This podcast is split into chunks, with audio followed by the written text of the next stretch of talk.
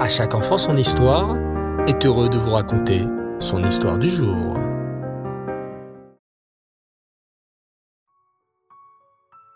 Bonsoir les enfants et Reftov, j'espère que vous allez bien. Baruch Hashem. Ce soir, je suis heureux de vous retrouver pour vous raconter l'histoire d'un tzaddik particulier du nom de Rabbi Moshe de Kovrin. Rabbi Moshe de Kovrin fut un très grand tzaddik. Et des petits, alors qu'il n'était qu'un jeune enfant, on sentait qu'il avait une neshama très élevée. On raconte que par exemple, alors qu'il était encore très jeune, il jouait avec d'autres copains. C'était le premier jour du mois de Elul, le dernier mois de l'année, le mois durant lequel on réfléchit à l'année passée et on se prépare à Rosh Hashanah. À ce moment, la grande sœur de Rabbi Moshe de Kovrin, le voyant jouer, s'exclama à l'adresse de son petit frère. Moshe, tu joues? N'est-ce pas le mois d'Elul aujourd'hui? Même les petits poissons dans le lac tremblent, car ils savent que Rosh Hashanah approche. Un autre enfant aurait rigolé ou haussé les épaules en entendant les paroles de cette grande sœur. Mais le petit Moshe, lui, a écouté sa grande sœur et a ressenti un grand tremblement. Il sentait réellement à présent que c'était le mois des louls et qu'il devait penser à Rosh qui approche, plutôt que de passer la journée à jouer avec ses camarades. Rabbi Moshe de Kovrin avait été très impressionné par sa maman, qui était d'une immense gentillesse. Son papa et sa maman travaillaient très dur pour pouvoir acheter à manger à leurs enfants.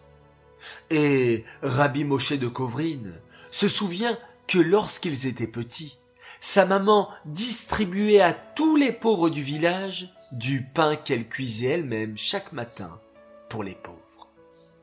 On ne sait pas beaucoup de choses de la vie de Rabbi Moshe de Kovrin, mais ses élèves nous ont transmis de nombreuses phrases qu'il disait.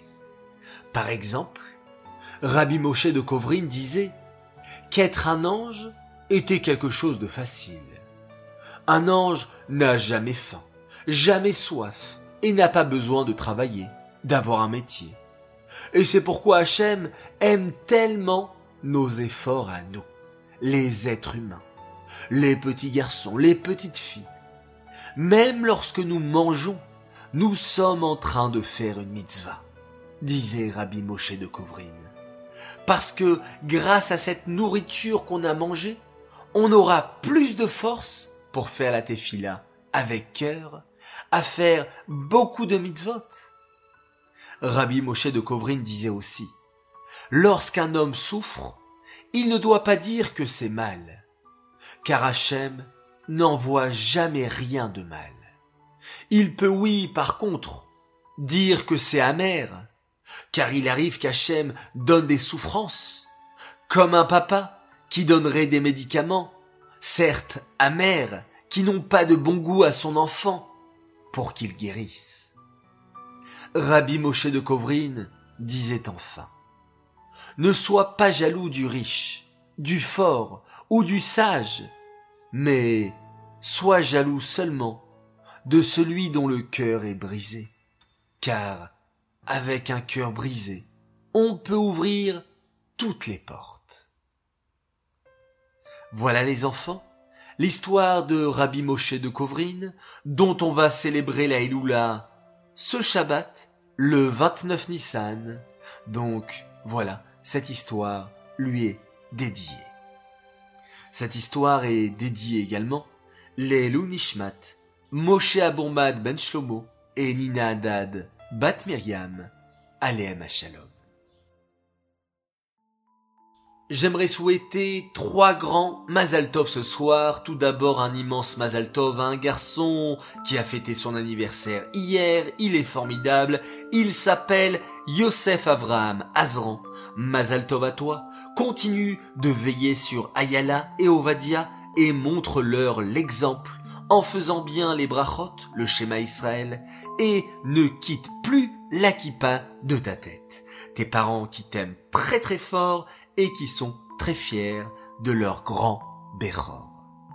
Deuxième Mazaltov pour un autre garçon adorable qui a fêté lui ses cinq ans.